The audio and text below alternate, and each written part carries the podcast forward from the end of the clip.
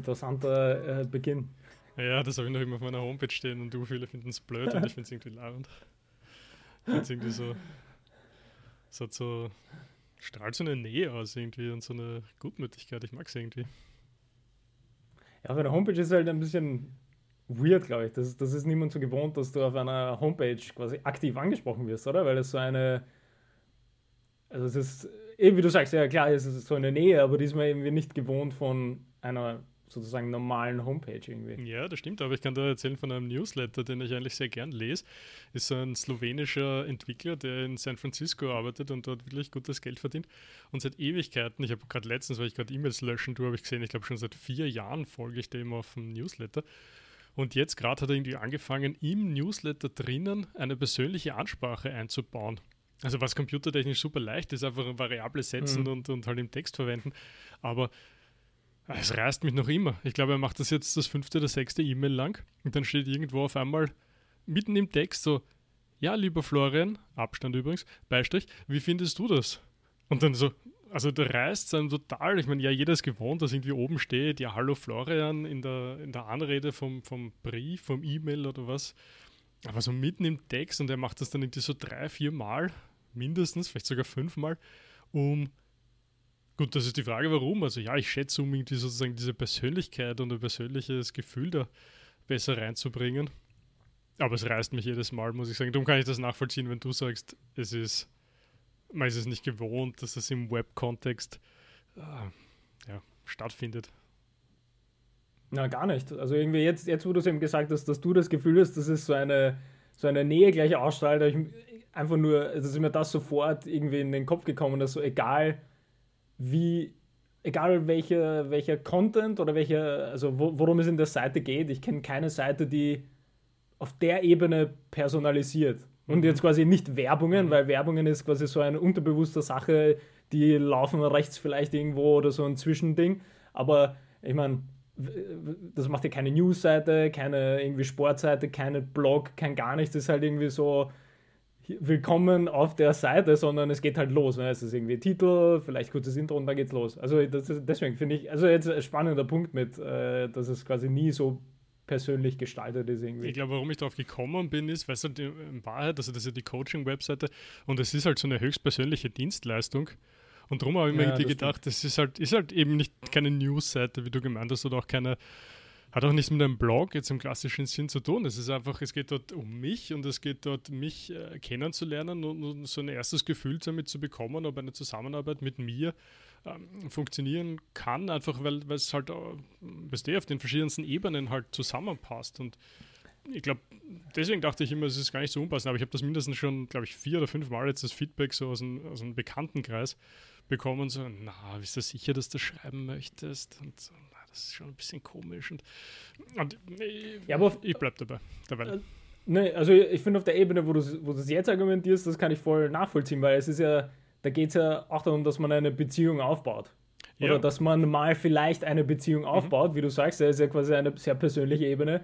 Und da wäre es ja, wenn man es jetzt so hintenrum versucht zu denken, dann ist ja genau das, was, es, was man eigentlich machen muss, weil das ja quasi dem irgendwie inhärent ist, was man dann machen möchte in, diesem, in dieser Dienstleistung oder wie auch immer und nicht irgendwie so äh, Coaching anbieten, wo es ja letztendlich dann eben nur eine persönliche Beziehung geht und dann einfach beinhart so, ja, das mache ich, hier reichst du mich, sondern also macht ja voll, eigentlich macht es ja voll Sinn, wenn man eben hintenrum nachdenkt. So, es geht ja darum, dass ich eine gute Beziehung aufbaue. Na klar muss ich ja dann direkt ansprechen, so, ha, willkommen auf meiner Seite, äh, hier möchte ich dir helfen und so. Also finde ich, find ich eigentlich so drüber nachgedacht, ist, würde ich auch definitiv dabei bleiben. Also lass dich nicht davon ja. abbringen, weil ich finde es jetzt auch cool, ehrlich gesagt. Ja, ja danke. Ja, das, das erinnert mich auch gestern, gestern wieder Gruppenlehrsupervision und äh, da hat halt einer von einem Fall erzählt und dann ging darum, dass wer was total regretted hat, weil er sich an den Rat seiner Freunde gehalten hat. Und irgendwie dürfte dieser Rat auch nicht sonderlich gut gewesen sein, sodass ich dann zwischendurch schon zu dem Schluss kam, naja, also vielleicht sollst du mal neue Freunde suchen oder so. Also wenn das, das die Tipps sind, quasi, die aus der Ecke kommen, dann weiß ich nicht, ob das unbedingt eine, ob ich, ob ich das Freunde nennen würde, so, so auf der Ecke. Das war schon irgendwie schlimm. Oder du, du, erinnerst dich an den Spruch, ja, du, du bist der Durchschnitt deiner fünf besten Freunde. Und da, da ist so viel Wahres dran. Dass das, ja, und, und wenn du da Ausbrechen versuchst, ich glaube, so ein Ausbrechen, das gelingt dir nur, wenn du auch wirklich auf der Ebene Veränderungen durchführst. Hört man ja oft genug bei, bei Suchtproblemen zum Beispiel. Also wenn, wenn du halt da irgendwie ein Thema hast und, und dann bist du, weiß ich, auf der Rehab und dann kommst du wieder zurück, alle alte Freunde, alle rufen dich an, hey, mach mal wieder, tu mal wieder. Na, da wünsche ich dir viel Spaß und sehr stark sein, dass du diese Umwelt und dieses Umfeld, dass du so stark bist, dass du dem widerstehen kannst, täglich und mhm. auch dann, wenn es da schlecht geht und dreckig geht. Ja, das ist, glaube ich, irgendwie der, der spannende Punkt, weil es ist ja, ist ja die Frage, wann sucht man Rat oder wann kommst du in dem Prozess, dass du, ich, ich setze mal den ersten Schritt mit Rat suchen in Klammer, weil es ist, muss nicht sein, dass die Schritte, die danach kommen, quasi damit äh, notwendigerweise zusammenhängen, aber dass du den Rat dann quasi aufnimmst und dann tatsächlich auch befolgst. Weil das sind ja die spannenden Punkte, weil ich meine, ich kann dich auch um Rat fragen und du sagst mir irgendwie, dein Feedback, wenn wir das Wort vom letzten Mal, äh, das Wort der Woche vom letzten Mal nehmen wollen. Du gibst mir Feedback, aber ich bin ja nicht gezwungen, das Feedback sofort umzusetzen, sozusagen. Also da wäre ja noch ein Schritt dazwischen. Aber da wieder eben der spannende Punkt ist, äh, auf welcher Ebene das eher an, nicht angenommen, sondern tatsächlich dann umgesetzt wird. Weil ich kann mir vorstellen, dass es dann eher in diesen negativen Situationen oder Spiralen halt viel, viel schwieriger ist, dass nicht umzusetzen, weil du ja eben deswegen äh, um Rat fragst, weil du ja irgendwelche Probleme hast oder irgendwo Hilfe benötigst sozusagen. Und dann wäre es ja schwierig zu sagen, ja, ich bekomme jetzt Rat und das setze ich dann nicht um. Weil da fehlt ja dann, also dann, dann ist quasi, also jetzt in dem Kontext, was, was du gemeint hast, kann ich mir das nur vorstellen, dass dann, äh, weil du eben begonnen hast, dass es sich dann ausgestellt, dass der Rat natürlich nicht super positiv war, ist natürlich die Frage, ja klar, als quasi Außenstehender das zu beurteilen, ob es gut oder schlecht ist, ist ja wieder eine andere Sache, als wenn ich, als wenn es mir sowieso schlecht geht, ich suche Rat und dann bekomme ich quasi irgendwas, äh, wie sagt man, uplifting, was ja quasi so ein schönes Wort ist, das einen irgendwie wieder hochhebt, dann setzt man das um, stellt sich raus, der war schlecht, aber ich habe den Kontext nicht oder die Perspektive nicht, dass ich wirklich das sehe, für was es ist, Nämlich, vielleicht ist der Rat auch nicht so gut. Also der Schritt mit, was ich vorhin gesagt habe, da ist der Schritt von, ich bekomme Rat und ich setze den um. Da ist natürlich dieser Schritt von, ich denke selber nochmal über diesen Ratschlag nach. Der fällt, glaube ich, wenn es um negative Anfragen geht, fällt der halt oft weg, weil es einfach unheimlich schwierig ist, diese Perspektive zu wechseln, wenn es dir sowieso schlecht geht. Das stimmt, das stimmt, aber ich möchte trotzdem dasselbe einwerfen, was ich auch eingeworfen habe. Ich glaube, es ist schon zwei Jahre her. Da, da, das war so ein Selbsterfahrungstraining, was wir machen mussten und durften. Und da hat auch eine Teilnehmerin gesagt, sie hat einmal das Feedback bekommen, so und so und so, irgendwie wie sie ist oder wie sie wirkt oder, oder ich weiß nicht was. Und, und, und seitdem sozusagen hat sie Angst, dass sie irgendwie da so ist, wie sie ist. Also irgendwie, ich glaube, dass sie, dass sie also nicht herrisch, das ist jetzt ein komisches Wort, aber dass sie, dass sie quasi so, so, so, so direkt rüberkommt, so irgendwie war das Thema. Und das, das komplette Gegenteil, also so wie wir sie dort erlebt haben, war der Fall. Ja, überhaupt, also total nett und mhm. aufgeschlossen und hin und her. Und dann habe ich eben genau dasselbe gesagt, was ich auch jetzt wieder sagen möchte. Ja, nur weil du irgendwo ein Feedback bekommst oder irgendwer dir einen, einen Rat gibt, ne, heißt das ja noch lange nicht, und das bringt mich auch zu unserer Reflexion zurück, ja. Okay, du bekommst das, wunderbar. Assesse es für dich, bewerte es für mhm. dich durch und sag, kann das überhaupt stimmen? Habe ich das schon mal irgendwo anders gehört? Wie nehme ich das wahr? Und dann immer meine Lieblingsfrage, ein Geisterfahrer oder viele Geisterfahrer? Und mhm. auf diesen Ebenen musst du das einfach für dich einmal bewerten. Du kannst nicht einfach jedes Feedback, was da irgendwo dahergeflogen kommt, äh, für bare Münze nehmen und, und nach dem dein Leben ausrichten. Und natürlich ist es eine schöne Gelegenheit, Feedback zu bekommen und, und eine Meinung, eine zusätzliche zu bekommen. Aber wenn mir irgendwer sagt, na, du bist nur so, so, so, und das habe ich noch nie gehört und fühle mich auch nicht danach, ja, dann würde ich erstens noch vielleicht ein paar andere Leute dann auch um Rat fragen. Und vor allem, mhm. ich würde es nicht eins zu eins annehmen und sagen, ah, stimmt, der wahnsinnig, ich muss mein Leben umkrempeln, so. Nur weil irgendwer aus irgendeiner Emotion heraus mir das vielleicht in den Kopf geworfen hat oder so. Das kommt ja auch noch dazu. Du weißt ja, die Motivation oder die, die, in was für einer Phase des, Lebens ist der andere gerade, ne?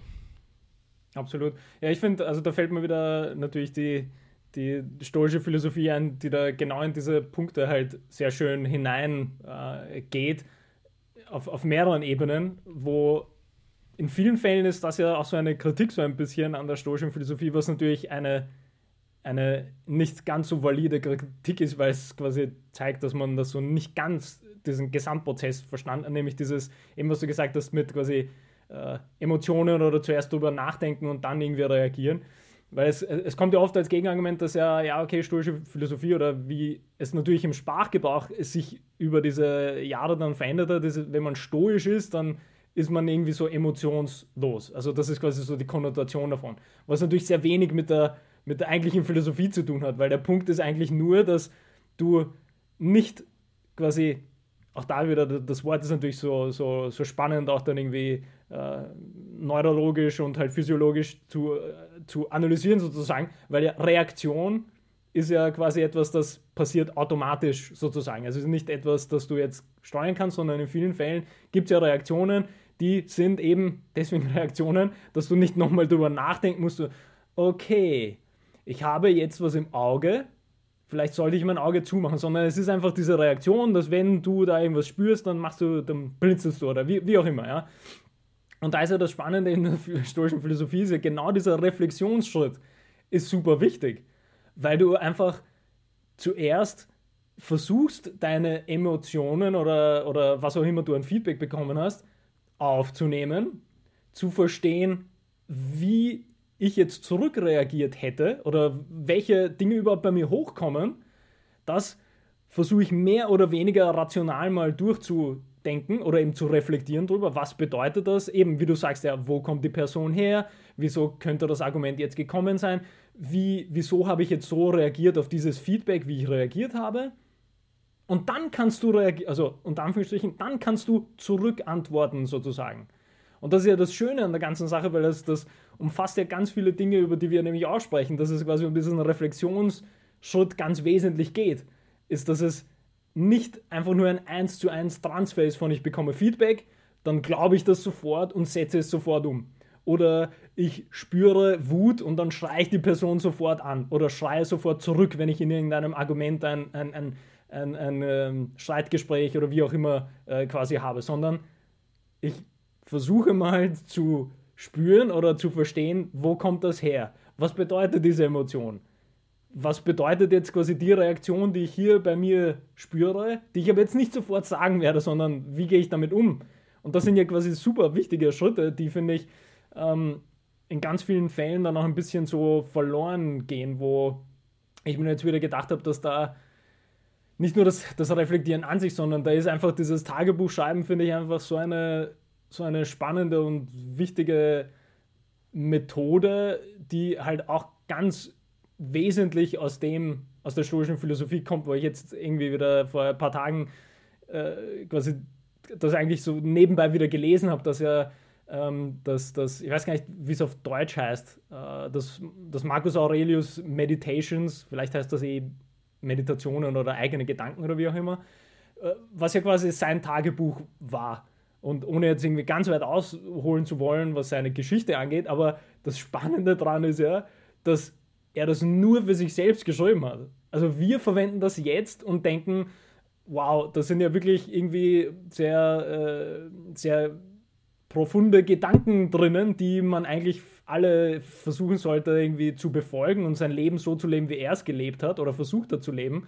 Und gleichzeitig, wenn man sich das dann wieder denkt, dass er hat es nur für sich selbst geschrieben. Da ging es ja gar nicht darum, dass er mal gedacht hat, ja, in, in Hunderten und Tausenden Jahren wird das eine tolle ein tolles Leitbild für Menschen sein, sondern er hat sich selber verbessern wollen von Tag zu Tag und hat reflektiert über seine eigenen Emotionen, seine Reaktionen, seinen Führungsstil, seine, äh, sein, seine zwischenmenschlichen Beziehungen. Und das ist eigentlich ein, also einfach finde ich super spannend darüber nachzudenken, wie, wie tiefgründig wichtig dieses Reflektieren ist. Und das Tagebuchschreiben ist ja natürlich so eine schöne Form, die, die man empfehlen muss, fast. Allen Menschen eigentlich. Ja, lass mich das gleich aufgreifen, diesen Gedanken des mhm. Tagebuchschreibens. Mhm. Ich habe es in einem Coaching äh, diese Woche wieder äh, als, als, sozusagen als Hausaufgabe mitgegeben und ich habe zuerst äh, im Kopf gehabt unsere Variante mit zweimal, ich bin, äh, also für was bin ich dankbar und das dritte, was möchte ich anders machen. Aber im speziellen Fall wieder unsere Idee des Rahmens, äh, die wir haben, mhm. habe ich es ein bisschen angepasst dann, weil einfach in der Situation der Klient einfach das Thema hatte. Er ist sehr, also der ist sehr erfolgreich und in seinem Job und in dem, was er tut. Aber seiner ganz persönlichen Meinung nach kann er eigentlich nicht besonders viel, besonders gut. Was mhm. natürlich absoluter Blödsinn ist von außen betrachtet, ja, ja. also weil sonst äh, wäre er nie so erfolgreich in dem, was er tut. Aber er sieht das halt nicht. Ja, er sieht das nicht. Und dementsprechend habe ich das Tagebuch umgewandelt und habe ihm drei Fragen mitgegeben. Die erste ist, ähm, wo, äh, wofür bin ich dankbar? Also genau gleich wie vorher. Die zweite Frage aber davon weggewandelt und umgewandelt, was ist mir gut gelungen? Wo ich lange mhm. mit mir selber gehadert habe, ob was ist mir gut gelungen, ob das reicht oder ob man es hervorheben möchte, was ist mir besonders gut gelungen? Da können wir vielleicht nachher noch einen Gedanken drauf verschwenden. Mhm. Und die dritte mhm. Frage mhm. war einfach, was möchte ich ändern, äh, um einfach in diesen, diesen Rhythmus zu bleiben, diese Reflexion, Anpassung, Reaktion, äh, Veränderung durchführen. Ja. ja, dieses ist mir gut gelungen oder besonders gut gelungen. Mich hat es richtig hin und her gerissen. Ich konnte mich kaum entscheiden und bin dann, ich glaube, ich habe es zweimal unterschiedlich gesagt und bin dann letztendlich bei gut gelungen äh, hängen geblieben. Ähm, also, wenn, wenn ich bei, bei unserer eigenen Philosophie oder Strategie bleibe, dann wird für mich das gut gelungen, den passenden Rahmen bieten. Weil es ja in dem Fall geht es ja eben darum, dass man diesen Prozess überhaupt mal startet. Und es sagt ja niemand, oder das ist ja keine, keine Regel in diesem Kreislauf drinnen, dass du nur Dinge, die du selbst als unter Anführungsstrichen gut bezeichnest, reinschreiben kannst und Dinge, die du selbst bezeichnen wirst als super gut, dass du die nicht reinschreiben darfst. Also das, das ist ja quasi dann, schließt das ja nicht aus. Das heißt für mich, ich, ich finde das, das besonders gut wird vielleicht sogar noch ein bisschen zu viel Druck drauf geben, das mein dass Gedanke, du halt irgendwie viel mehr filterst und das gut gelungen finde ich wieder, also der Rahmen ist dafür perfekt, weil das, das bietet dir alles. Ja? Also da, da, das hilft dir dann vielleicht längerfristig, und das ist vielleicht auch ein interessanter Punkt eigentlich, ist, dass dir das selber nochmal, wenn du nämlich sowieso erfolgreich bist dann in deiner Arbeit, dass du vielleicht dadurch innerhalb der Arbeit nochmal selber filtern kannst oder verstehst, auf welcher guten, unter Anführungsstrichen, guten Ebene du bist. Und das ist ja ganz interessant bei jemandem, der das dann eben nicht so sieht, ob, ob es bei ihm dann zu besseren, wie soll ich sagen, einem besseren Selbstverständnis auch dann führt, wenn, wenn er dann mal beginnt mit, die Sachen sind quasi gut und irgendwann kommt man drauf, wenn man nach irgendwie zwei Wochen nochmal zurückliest, denkt man sich, ja, aber die Sachen sind eigentlich super und die Sachen sind eigentlich nur akzeptabel für mich selber. Also finde ich auch nochmal spannend, das quasi eben von unten dann versuchen aufzubauen und zu schauen, wie sich der Rahmen dann zusammensetzt. Ja, ich bin auch total gespannt und ich hoffe, dass er, dass er, dass er es für sich umsetzen kann und, und ich bin auch überzeugt, wie du das Wort, ich wollte genau dasselbe Wort nutzen, dass sein Selbstverständnis von dem, was er eigentlich gut kann und gut leistet, ich glaube, dass das wird sich massiv verändern dadurch und, und und, und das gibt ihm vielleicht auch neue Kraft, ja, weil oft ist ja da dieses Gefühl von, naja, kann ich das jetzt überhaupt, ja? Oder, oder kann ich mich zum Beispiel für einen anderen Job bewerben und da fehlt es dann und dann denke ich mir so, wow, Wahnsinn, also da, da, auf der Ecke, also ich meine, der gute Mann ist mit Selbstvertrauen ausgestattet, daran liegt es nicht, ja, aber, aber an diesem speziellen Punkt, ja, mhm. da mangelt es total. Also äh, so ein Klassiker wie, ähm, das, das hat mal irgendwer gesagt, so quasi, ja, bei uns war es äh, gesamt gesehen, gesellschaftlich gesehen kaum wer wirklich seine Stärken und das, das, das zeichnet sozusagen aus, weil, sie mir das oft auch bei, bei, Bewerbungsgesprächen und so fragen. Und ich finde das eigentlich schon, ich hatte das ein bisschen wegge, weggewischt und habe mir schon gedacht, es ist eigentlich schon eine gute Frage, weil wenn du deine Stärken gut benennen kannst, dann heißt das einfach, dass du erstens arbeitsüblicherweise Arbeitserfahrung hast und zweitens eben dir Gedanken darüber gemacht hast, was du dann eigentlich wirklich gut kannst. Also das finde ich schon, schon eine wichtige, äh, eine wichtige Erkenntnis eigentlich für sich selber und auch die erstens natürlich dann zu Erfolg führt, wenn man sozusagen sein, seine Gabe gut einsetzt, aber auch zu wie auch immer dieses Wort Glück, aber auch zu, mhm. zu Zufriedenheit und einem glücklichen ähm, Ausbedingen mit sich selber und, und, und dem Job hat. Was mhm. übrigens jetzt. Zwei Dinge ja, sind wir, ja. nur ganz kurz, weil Zufriedenheit, ich finde, das ist ein viel besseres Wort als quasi glücklich sein. Genauso wie mhm. im Englischen finde ich zum Beispiel, ähm, da sagt, glaube ich, der, der Naval, sagt das, oh, wobei er sagt halt mehr Value, aber quasi Meaning ist ja auch mhm. ein viel besseres Wort als, also nach Meaning und Zufriedenheit zu streben, als nach glücklich sein. Weil, und das ist immer das Spannende, in, in den, wenn man da tiefer eindringt in das Ganze, weil ja glücklich sein, das schaffst du auch mit einem, äh, mit einem Drogencocktail. Schaffst du auch glücklich zu werden für die bestimmte Stundenanzahl, die das Ganze wirkt. Ja? Das ist ja quasi dann ein Prozess dann im Gehirn, der dann, der dann losgeht. Das, das schaffst du natürlich auch durch, weiß nicht, Meditation oder Sport oder wie auch immer. Ja? Aber das ist quasi ein, ein, ich will jetzt nicht sagen oberflächlich, weil das ist natürlich alles andere als oberflächlich, weil das passiert quasi ganz konkret im Gehirn mit Hormonen und diversen Dingen. Ähm, aber Zufriedenheit und Meaning, also ich weiß gar nicht, da müsste man nochmal schauen, wie man Meaning am besten übersetzt, aber das sind für mich viel spannendere Dinge, danach zu streben, dass du eben zufrieden bist. Mhm. Weil das, das, das umfasst für mich viel mehr als quasi unter Anführungsstrichen nur glücklich sein. Weil zufrieden heißt ja eben so ein, du, du, du fühlst dich erfüllt mit dem, was du da gerade leistest. Und das würde dann eben was Nawal sagt, dass du halt irgendwas von, von Wertigkeit in die Welt hinaus äh, kreierst oder gibst. Das zweite, und dann kannst du gleich weitermachen, das ist aber nur eine kleine Klammer, ist, äh, ich glaube, da können wir uns in vielen Fällen beim, beim Bildungssystem und beim Schulsystem bedanken, wieso sehr wenige ihre Stärken äh, tatsächlich wissen, weil sehr wenig vom Bildungs- und Schulsystem ist darauf aufgebaut, dass man die Stärken von Menschen äh, hervorhebt und fördert, sondern es ist, äh, ja, eh schon wissen. Klammer zu, das muss jetzt kein Thema ja, sein. Ja, das, das ist ein spannendes Thema, aber wird, glaube ich, eine eigene Folge führen. Vielleicht auf deinem anderen Podcast. Ja, stimmt. Genau, genau. Äh, das Thema erfolgreich sein und arbeiten hat mich gerade äh, auch nochmal zurückerinnert an gestern, äh, wo wir in das Thema eingestiegen sind mit einem sehr, sehr traurigen Fall von Frauen im besten Alter, ähm, einfach so in kürzester Zeit ein paar, ein paar Schlaganfälle und letztendlich ein Herzinfarkt und jetzt äh, mittlerweile gestorben. Und, und das war mhm. ein bisschen der Einstieg in unsere Lehrsupervision gestern. Und ja, war, war, ein bisschen hart. Was, was, für ein Einstieg. War ein bisschen hart, wow. ja. Und, und, und wir kamen dann drauf, dass, dass, dass irgendwie was in der Luft liegt, sozusagen, dass viel gearbeitet wird im Moment. Und ich kann mich da nur anschließen. Also wir sind auch gerade äh, in einer sehr intensiven Phase in der Arbeit. Und, und die Frage ist natürlich immer, wie viel Arbeit ist, ist genug auf der einen Seite, was ist zu viel auf der anderen Seite, was kann man mhm. aushalten im kurzen wie im langen.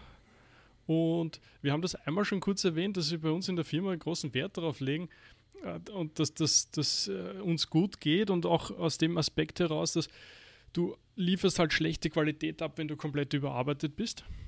Das ist wahrscheinlich in keiner Profession gut, aber ich glaube in unserer IT-Profession noch, noch schlimmer, weil, weil du üblicherweise, wenn du Fehler einbaust, diese Fehler dann später wieder mal beheben musst und dann, je nachdem, wann du halt dann draufgekommen bist, wird das immer schlimmer.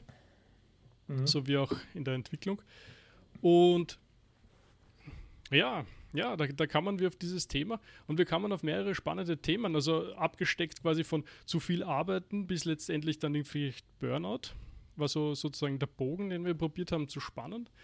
Es gab die Meinung, äh, die, die durchaus nachvollziehbar ist, wenn das, was du tust, dir unendlich viel Spaß macht und du voll dabei bist, dann wird es dich wahrscheinlich auch nicht stören, wenn du quasi von Aufstehen bis Schlafen gehen, äh, mit vielleicht einem Spaziergang dazwischen oder wie auch immer, äh, arbeitest weil, weil das ja das ist, was sozusagen dich zu dieser Zufriedenheit hinführt. Mhm, mh. Auch über das würde ich gerne kurz sprechen, ob, ob, ob man das sozusagen allgemein eigentlich so hinstellen kann. Und weil das würde ja im Umkehrschluss heißen, dass nur Arbeit, die man nicht gerne tut, zum Burnout führt. Also diesen, das würde ich gerne irgendwie äh, noch, noch fertig durchdenken. Mhm. Und dann kann man wir auch ein bisschen von diesen Klassikern, ich weiß nicht, ob dir das geläufig ist, diese Hinzu- und von Weg-Motivation. Da waren wir auch ein bisschen dort, weil ich nämlich gesagt habe, was ich auch hier schon erwähnt habe, dass ich probiere um 18 Uhr den Tag zu beschließen. Und dann, dann kam die, die, die sozusagen Gegenmeinung, ich werfe jetzt einfach so ein paar Brocken in, den, in die Menge. Mhm, äh, dann mhm. kam diese, naja, aber das ist doch eigentlich so eine von weg, so quasi schnell weg von der Arbeit.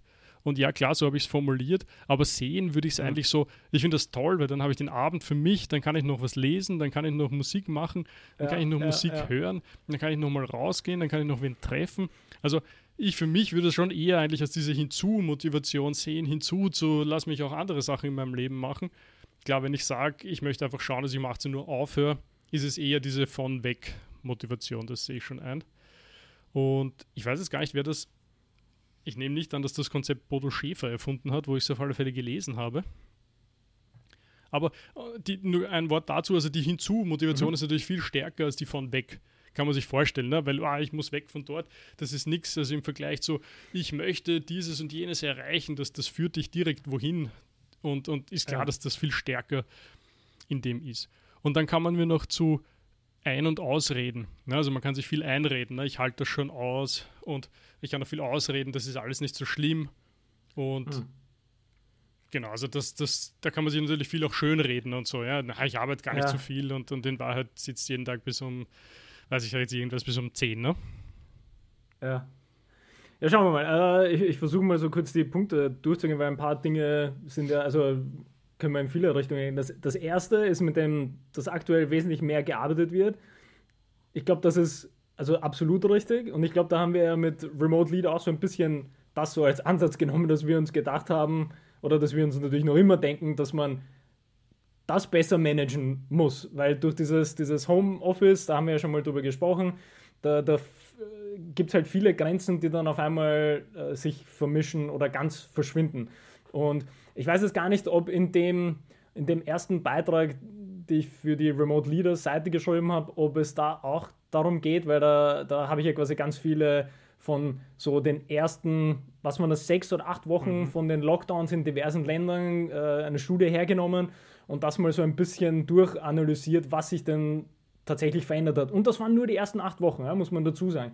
Ich habe jetzt noch ein paar andere ähm, quasi Beiträge so ein bisschen äh, in, den, in den Entwürfen quasi, wo, wo, wo ich mehr und mehr solche Beiträge schon irgendwie gelesen habe, dass es die Statistiken zeigen, dass einfach die Leute, die, die Menschen arbeiten viel mehr, eben weil sich die Grenzen halt verschieben. Es gibt kein, ähm, ich muss den und den Zug oder den Bus erreichen, damit ich ins Büro komme, sondern naja, ich stehe auf und dann, naja, kann ich ja schon äh, aus dem Bett kommend eigentlich schon den Laptop aufdrehen und dann kann ich ja das Mailprogramm schon mal starten, fließende Grenze. Auf einmal hat man schon während dem Frühstück und dem Kinderanziehen hat man auf einmal schon seine, seine Mails offen und so.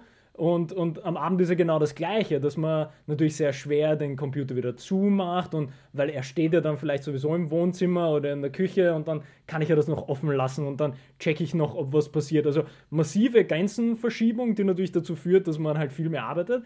Ist jetzt quasi nicht so das Thema, glaube ich. Da können wir auf jeden Fall noch darauf zu sprechen kommen, beziehungsweise ist das ja auch bei Remote Leader so ein riesen zentraler Punkt für uns, wie wir sowas besser managen können von Führungskräfte und natürlich mitarbeitenden Seite auch dieses ganze Arbeiten, zusammen kommunizieren und Teambuilding, solche Sachen. Ja, das lasse ich jetzt mal weg.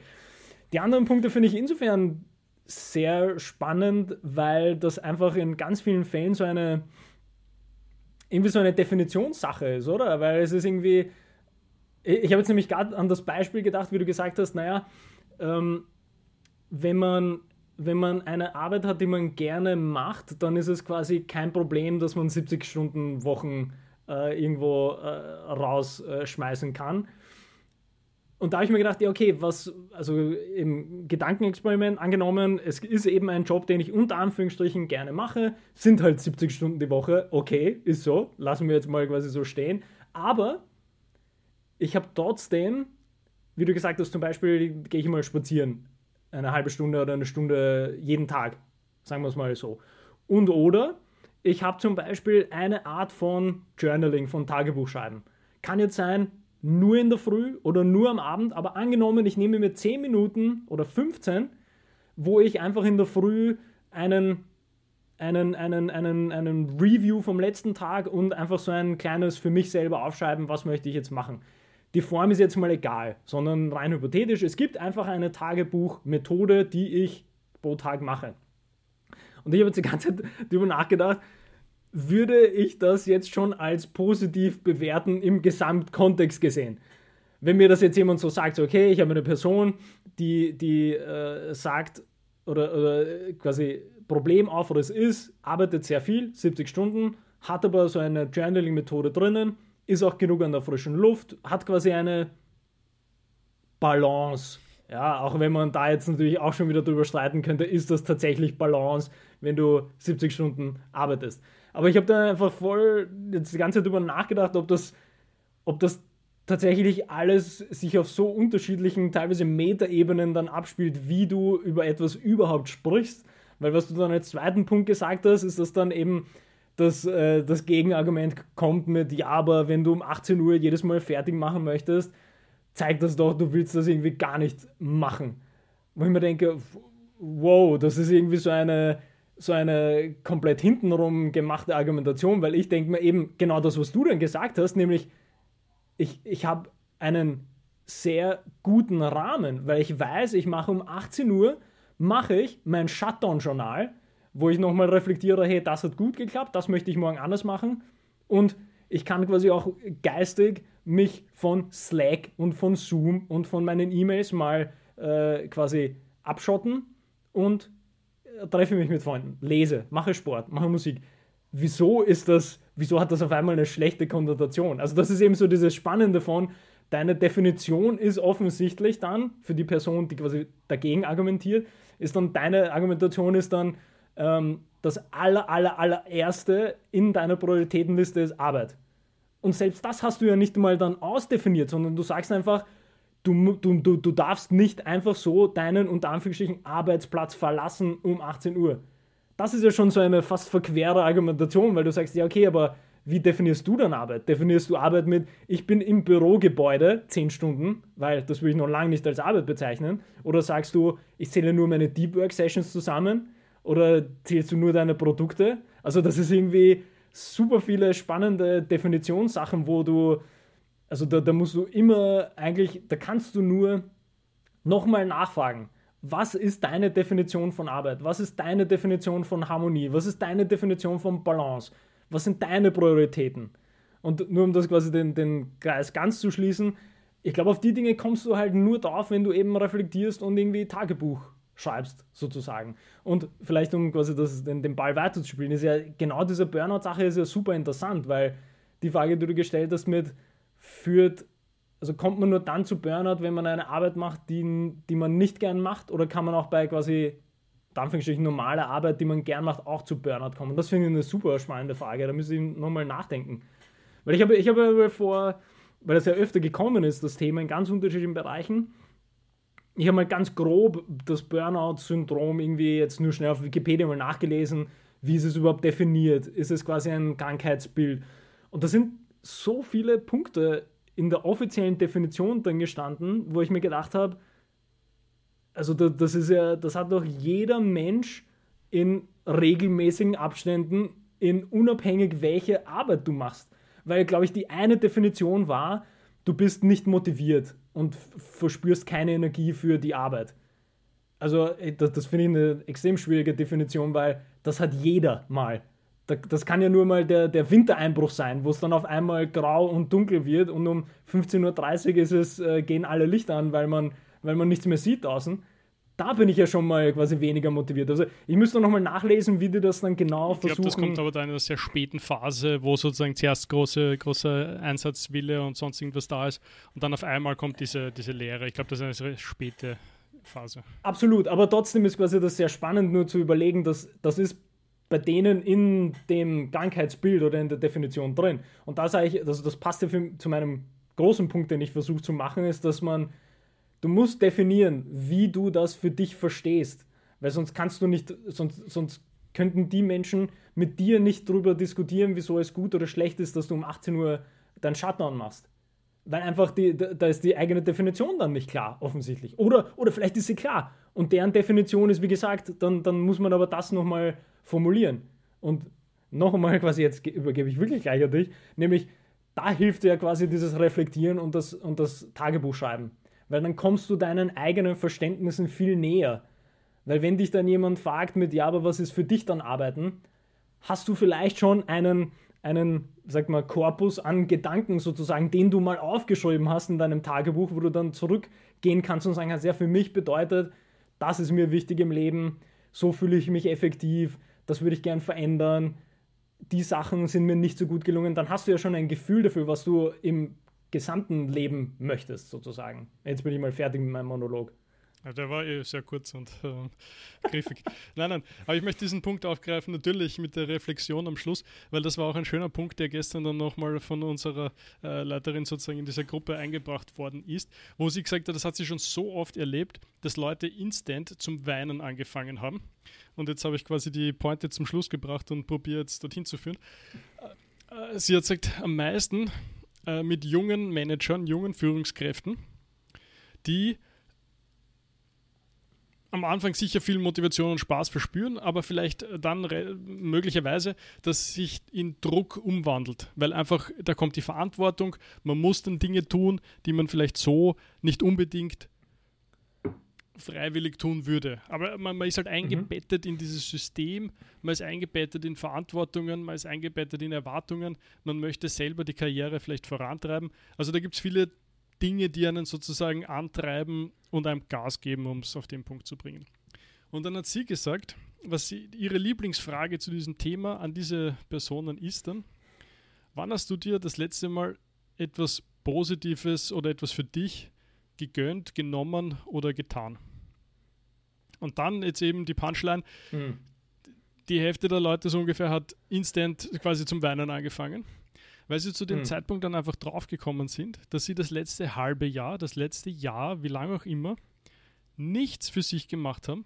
Dieses, dieser Zeitraum vorbeigegangen ist, dass sie wahrscheinlich nicht einmal nacherzählen könnten, was sie im letzten halben Jahr gemacht haben, weil es einfach nichts war, außer, also jetzt vergessen wir mal Homeoffice, außer in der Früh in die Arbeit zu fahren und irgendwann spät nacht, nächtens wieder nach Hause zu kommen. Und am nächsten Tag täglich grüßt das Murmeltier.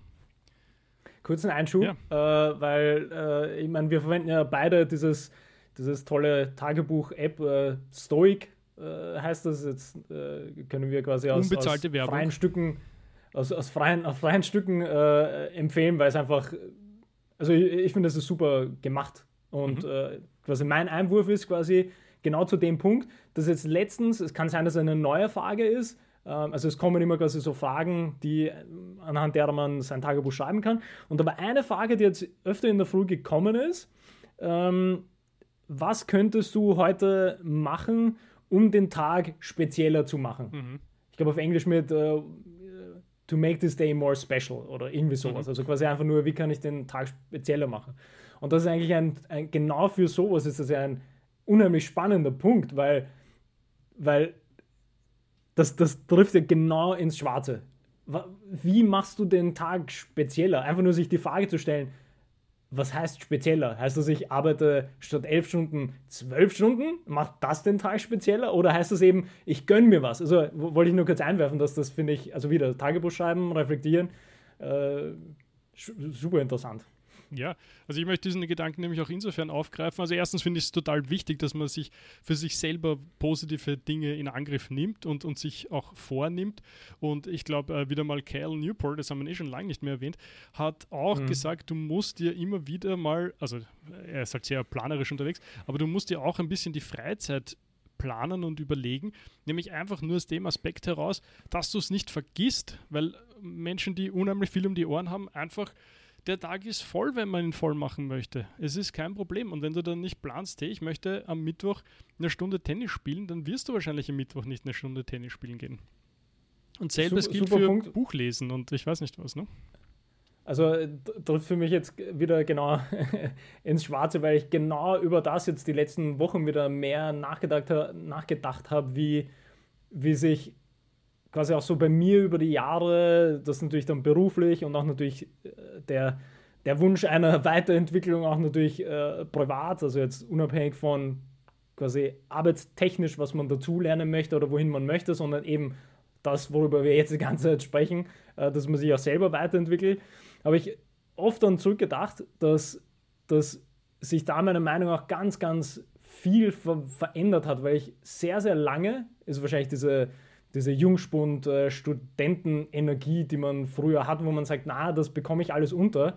Und wenn ich jetzt kurz diesen, diesen Sporttrainer sein Schwenk mache, wo wir ja das nicht extra in den Kalender schreiben mussten oder natürlich stand es im Kalender, aber es war quasi klar, dass wir, du hast dreimal die Woche Training, du machst in den Tagen dazwischen, machst du Vor- und Nachbereitung vom Training, machst Videostudium, du arbeitest eben am, am Playbook oder an diversen Strategien. Das war quasi drin. Ja? Das haben wir jetzt nicht so rein schedulen müssen, sozusagen, dass du weißt, dass das passiert. Und alles andere, wie gesagt, mit dieser studentischen Energie, ja klar, du gehst mal in die Vorlesung, klar, dann gehst du mal irgendwie in die Bibliothek lesen und dann machst du irgendwas anderes und eben ja, Buch lesen kommt dann automatisch, trainieren, was auch immer. Also das sind alles so, so automatische Dinge, wo ich jetzt über die Jahre das viel mehr auch natürlich dieses, die, durch dieses Discipline equals Freedom vom, vom Joko, der das ja auch genauso dann argumentiert hat, ist, dass du du dir sehr wohl die Freizeit auch quasi schedulen kannst.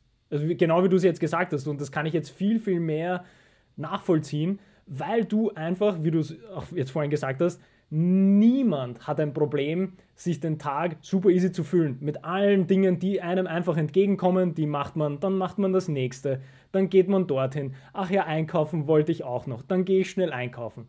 Und da hast du eben, deswegen ist das Discipline Equals Freedom so spannend, weil dadurch, dass du eben nicht diszipliniert Dinge durcharbeitest oder dir planst, hast du eben keine Freiheit, Dinge zu machen, die du quasi möchtest, sondern du nimmst einfach nur alles, was kommt. Und es gibt keine Prioritätenliste und du versuchst nur Dinge abzuarbeiten. Und das hat, glaube ich, der, der Cal im, im Digital Minimalism, hat er das quasi auch mit Social Media so ein bisschen mitgenommen, dass du dir alles, alles timeblocken und alles schedulen, weil du dann eben dadurch viel mehr Freiheiten hast. Und das ist äh, eben, kann ich das jetzt viel besser zu schätzen wissen, dass ich sage, was der Joe Rogan auch vor Ewigkeiten mal gesagt hat, dass er, er schreibt sich alle seine Workouts, die er machen möchte, die stehen in seinem Kalender. Weil wenn die nicht im Kalender stehen, dann ist eben die Chance, dass du irgendeinen anderen Blödsinn machst, halt unendlich groß. Wenn aber im Kalender dann drin steht, zu dem Zeitpunkt kommt bei mir nichts anderes rein, sondern ich gehe dort laufen, ich gehe dort ins Gym, ich gehe dort Fahrrad fahren, dann hast du das quasi durch. Und das ist ja nichts Schlechtes. Und das gleiche gilt für Musik machen, Buch lesen, alles. Und da geht es ja gar nicht darum, dass du sagst, ja, hier plane ich mir jetzt sechs Stunden, da werde ich jetzt nur Buch lesen. Darum geht es gar nicht. Was der Joko immer sagt, er plant vielleicht 50 Minuten oder eine Stunde, sagt er, ich setze mich hin, werde eine Stunde lesen oder glaube ich, habe ich schon mal erwähnt, der Mark Manson sagt das auch mit 30 Minuten. Plan dir einfach 30 Minuten. Wenn du in den 30 Minuten was weiterbringst und du hast dann keine Lust mehr, unter Anführungsstrichen zu lesen, legst du das Buch weg und machst weiter. Wenn du aber dann die Lust hast, hey, ich kann nochmal 20 Minuten lesen, liest du halt 20 Minuten weiter. Aber das gibt dir einfach eine so eine mehr Zufriedenheit, weil du einfach mehr unterbringst. Wenn du dir rein Time blockst oder schedulest, da mache ich Yoga, da gehe ich spazieren, da mache ich den Abwasch, da werde ich mit äh, Freunden telefonieren und, und sonstiges. Also das ist quasi nur positiv. Und ich finde das, also über die Jahre hat sich da bei mir ganz, ganz viel verändert, wo ich irgendwie gedacht habe, naja, das kommt alles automatisch, aber jetzt kann ich viel mehr nachvollziehen, dass man, du musst Dinge, du musst Dinge aktiv angehen, dass du sie dann auch machen kannst, weil es wird nicht einfach so passieren, dass du Zeit zum Buchlesen hast. Also das ist irgendwie so, ja. Finde ich ganz interessant. Ja, absolut, ja, absolut. Und was mir oft auffällt, dass, dass so eine Zeitperiode wie am Wochenende zum Beispiel, wenn du das eben einfach nur äh, in den Tag hinein lebst, was es auch braucht, es braucht auch diese Phasen, darum geht es gar nicht, aber dass natürlich das extrem schnell vorbeigeht, ne? Einfach mal ein bisschen länger geschlafen, ein bisschen mehr getrödelt beim Frühstücken, ja. ein bisschen irgendwie in der Früh ins Handy geschaut und auf einmal ist schon eins, ne? Und schade, ja. Du hättest schon eine Stunde Klavier spielen können, du hättest schon eine Stunde irgendein Buch lesen können, ja. hättest schon mit zwei Freunden telefonieren können. Und das, klar, das kommt ein bisschen jetzt mit meiner, mit meiner Sorge, was zu versäumen, an der ich noch immer fleißig arbeite und mich daran abarbeite.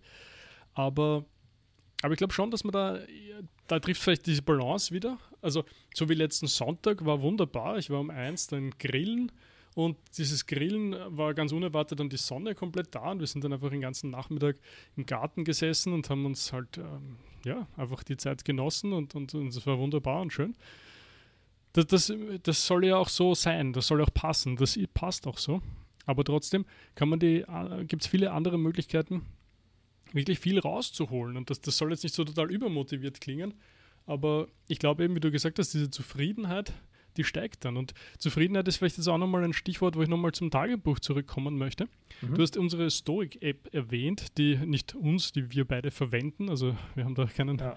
keinen Dings. Ja, genau, ja. Ähm, was mir in, in, den letzten Tagen oft gut gefallen hat, wo es jetzt gerade eben arbeitstechnisch auch so richtig anstrengend war, die, diese App fragt viele Sachen ab und unter anderem, wenn du quasi, die, sie fragt dich immer, was ist dein Ziel für heute, also oder in welchem Bereich möchtest du heute irgendwie wichtige Dinge tun? Und dann gibt es halt viele Tage, wo ich natürlich Arbeit dann ankreuze als solches. Ja. Und dann ist fast immer die Frage, was hast du dir, was nimmst du dir für heute vor? Und dann schreibst du halt, ja, dieses und jenes und etc. Und manchmal bin ich da richtig angefressen, weil ich, weil ich schon weiß, dass quasi schon total Wahnsinn wird, wenn es dann losgeht. Und dann am Abend fragt er dich dann meistens, hey, du hast dir ja dieses und jenes vorgenommen. Und das steht dann wirklich dort, wortwörtlich. Mhm. Mhm.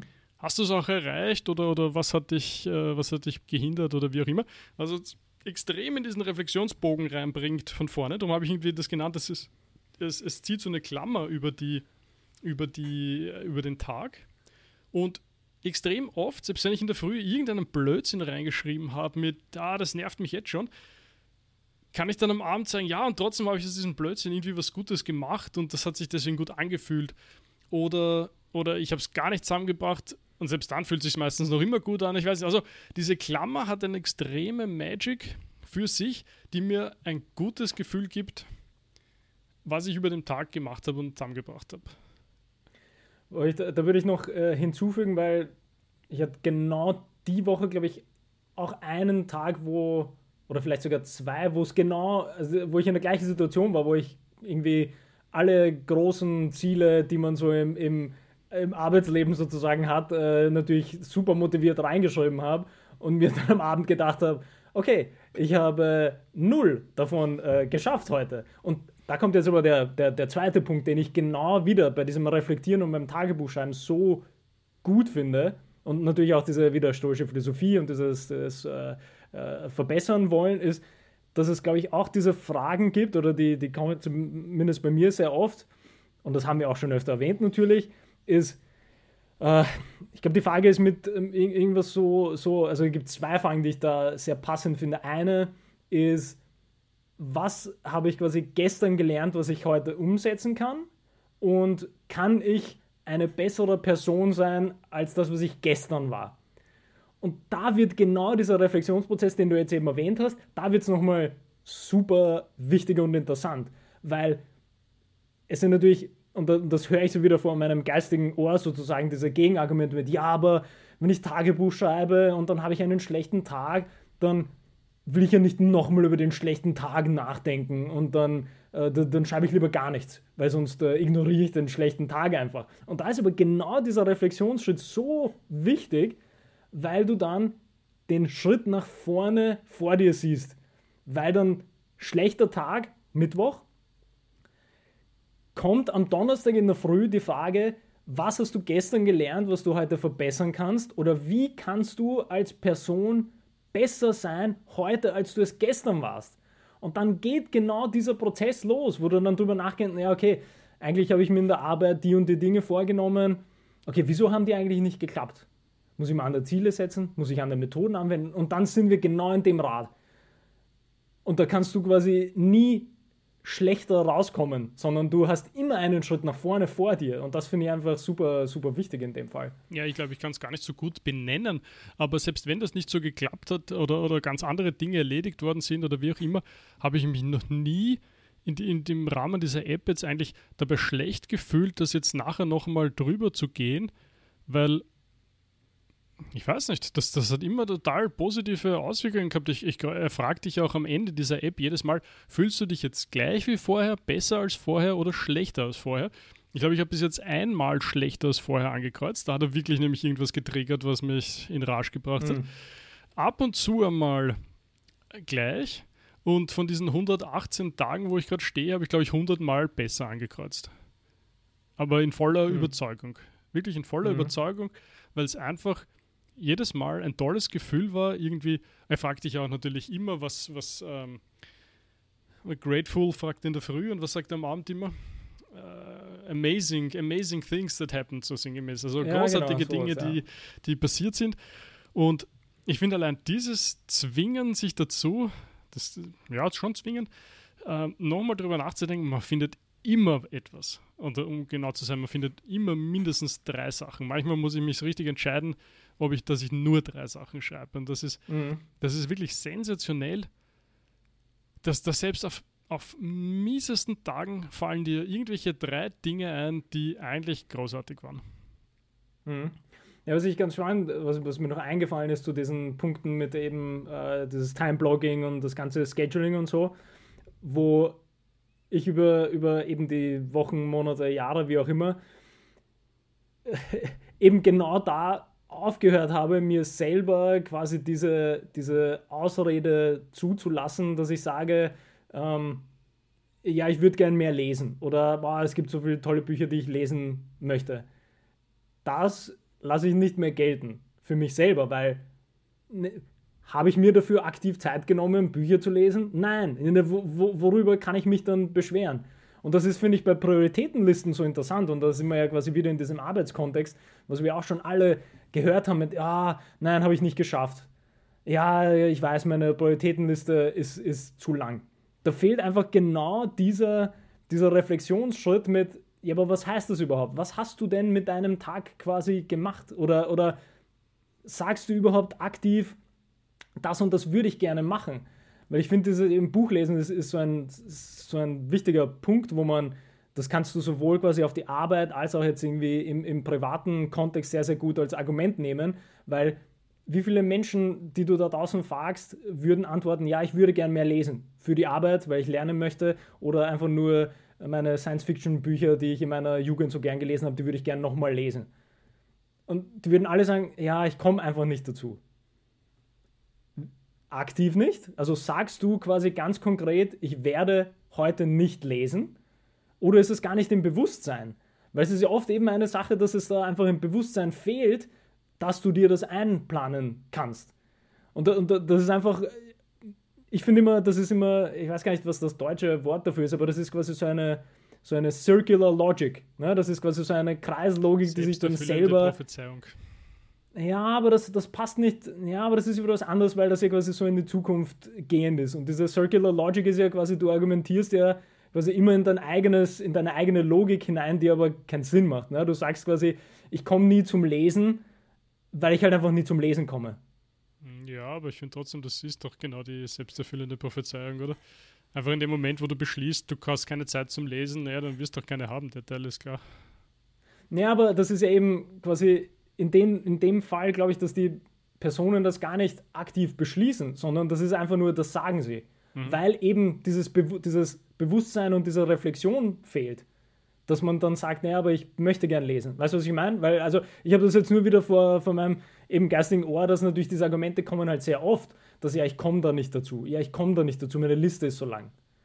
Und da, das sind ja genau, das sind die Punkte, wo du ansetzen musst. Was steht auf der Liste? Wie schreibst du die Liste? Wie, wie, wie setzt du die Liste dann um? Diese, unter Anführungsstrichen, fiktive Liste, die du jetzt hast, wo einfach Buchlesen nicht draufsteht. Und wie, wie kommt das dann zustande, dass du sagst, du würdest gerne mehr Bücher lesen. Also wie, wieso ist das ein Problem? Das steht ja offensichtlich nicht, nicht auf der Liste. Wieso, wie nutz, wieso nutzt du dann das, diese Ausrede oder diese Argumentation, dass ja, aber ich würde gerne mehr lesen? Ja, nee, aber, aber übrigens darum ja finde ich Timeblocking so einen sensationellen Super. Äh, Zugang zum, zum Thema, weil einfach es gibt quasi keine, ich meine Ausreden, ja sicher gibt es Ausreden, aber äh, du, du hast irgendwann beschlossen, also zum Beispiel wöchentlich oder wie auch immer, du möchtest dir diese Dinge tun. Ne? Und dann gibt es zwei Möglichkeiten. Es kommt anders, als es als geplant war, ja, kann immer passieren. Dann kannst du es ein bisschen schieben und schauen, ob es sich noch ausgeht, wenn du es rearranged. Oder Oder du wolltest einfach nicht. Und dann am Ende der Woche hast du hoffentlich mhm. irgendwie so ein, das, was du gerade Circular irgendwas genannt hast. Ähm, und, und du sagst dann, naja gut, dreimal habe ich mir Lesen vorgenommen, ist nie passiert. Warum ist nie passiert? Weiß man ja. nicht. Und genau in dem Moment sollte halt irgendwas bei dir anfangen. So, ja, okay, war es dir nicht wichtig genug? Wolltest du doch nicht? Wolltest du schon? Ist es wirklich nicht gegangen? Und ich meine, es kann einmal eine Woche sein, dass irgendwie alles verrückt war und dass deswegen nicht gegangen ist. Ja, klar. Aber, aber du hast damit ein wunderbares Werkzeug in der Hand, um einfach zu sehen, ob die Dinge, die du dir vornimmst, auch passiert. Also ich finde, diese Transparenz der Dinge ist auch so wichtig, irgendwie zu sehen. Ich mhm. habe es mir vorgenommen, aber es ist nicht passiert. Ja, also ich finde das ein unheimlich starkes Tool, was, was egal wo du es dann machst, ob du es in deinem, kannst du es im Google-Kalender machen oder kannst ich mache es gerne auf, auf Hand. Ich habe so einen, äh, eigentlich ist es ein Tageskalender dann, oder? Wenn, wenn links und rechts jeweils eine Seite ist dort kannst du machen, oder du kannst es in Wahrheit aber auch genauso, was meine Mutter früher immer stehen gehabt hat, so was ein Werbegeschenk von der Bank, so dieser stehende mhm. Wochenkalender. Auch der wird sich wunderbar und dort hat sie eigentlich, wenn ich so drüber nachdenke, auch so mehr oder weniger so ein Timeblocking gemacht. Ne? Also da, da, waren die wichtigen Dinge halt auch irgendwie eingetragen mit, mit Uhrzeit, weil du hast ja auch quasi den ganzen Tag vor dir eine, zwar eine mhm. schmale Spalte, aber halt doch. Ne? Und, und, und dort war das quasi alles eingetragen eigentlich so über die Zeit und so. Ne?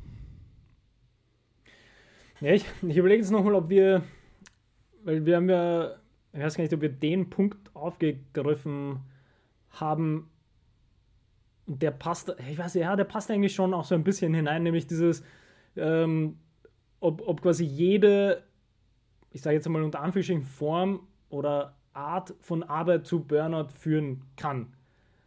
Weil jetzt das natürlich viele Punkte sind, die wir so erwähnt haben oder die, die wir so als Methoden oder Praktiken halt hervorheben, sind ja, also sind ja eben schöne Rahmenbedingungen, die man quasi überall machen kann, muss, wie auch immer. Und ich frage mich halt jetzt, wenn man von diesen äh, fast schon proven äh, Rahmenbedingungen oder Methoden wie jetzt quasi Timeblocking und äh, Tagebuch schreiben und Prioritäten setzen und wie auch immer, ob man, wenn man das eben sinnvoll macht, also das ist so ein bisschen das Beispiel, was ich ganz am Anfang zu diesem, zu diesem Burnout äh, dann gebracht habe, ob man damit überhaupt in die Gefahr kommt, dass einem das passiert.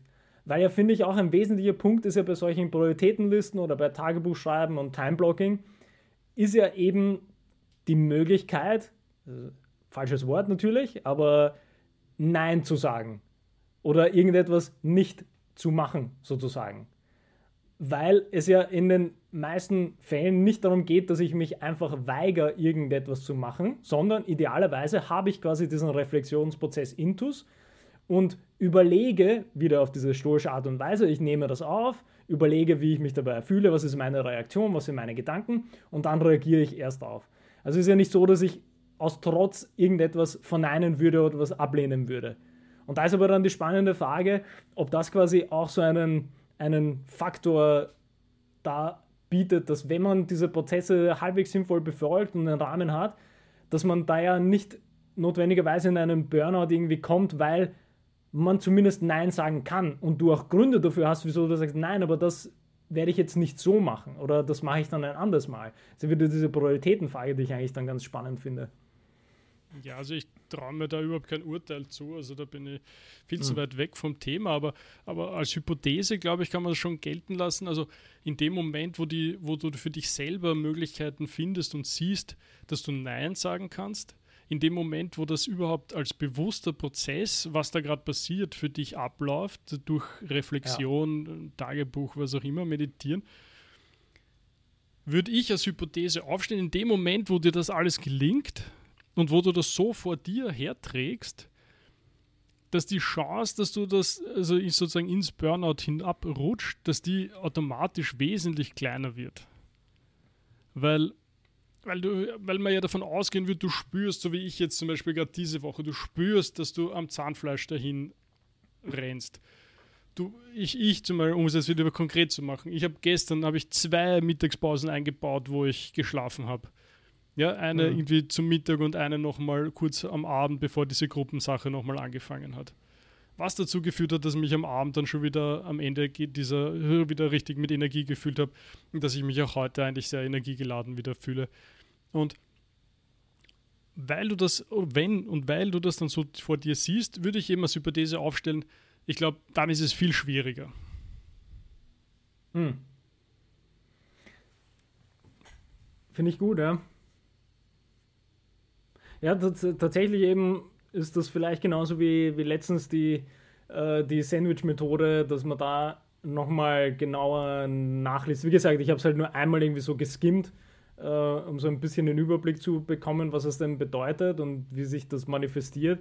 Aber das ist tatsächlich auch spannend, dann irgendwie zu sehen, wie das auch beforscht wird, eben auf welche, welche Mechanismen da dann zusammenhängen können, mit ob das eben mit dem Bewusstsein auch zusammenhängt oder ob das dann einfach nur so ein, so ein Rad ist, das quasi runterzubrechen ist auf Energie, die ich für irgendwas aufwende und dass es deswegen dann, wenn ich quasi über meinem Energiepotenzial von 100% irgendwie über Jahre hinweg auf 110, 20% irgendwas leiste, dass dann früher natürlich der Organismus zusammenbricht. Also weiß ich nicht, sind quasi alles so jetzt nur die Hirngespinste. Aber ich glaube, da könnte man schon einhalten drauf. Also dass zum Beispiel längerfristig sicher schwieriger und belastender ist als kurzfristig.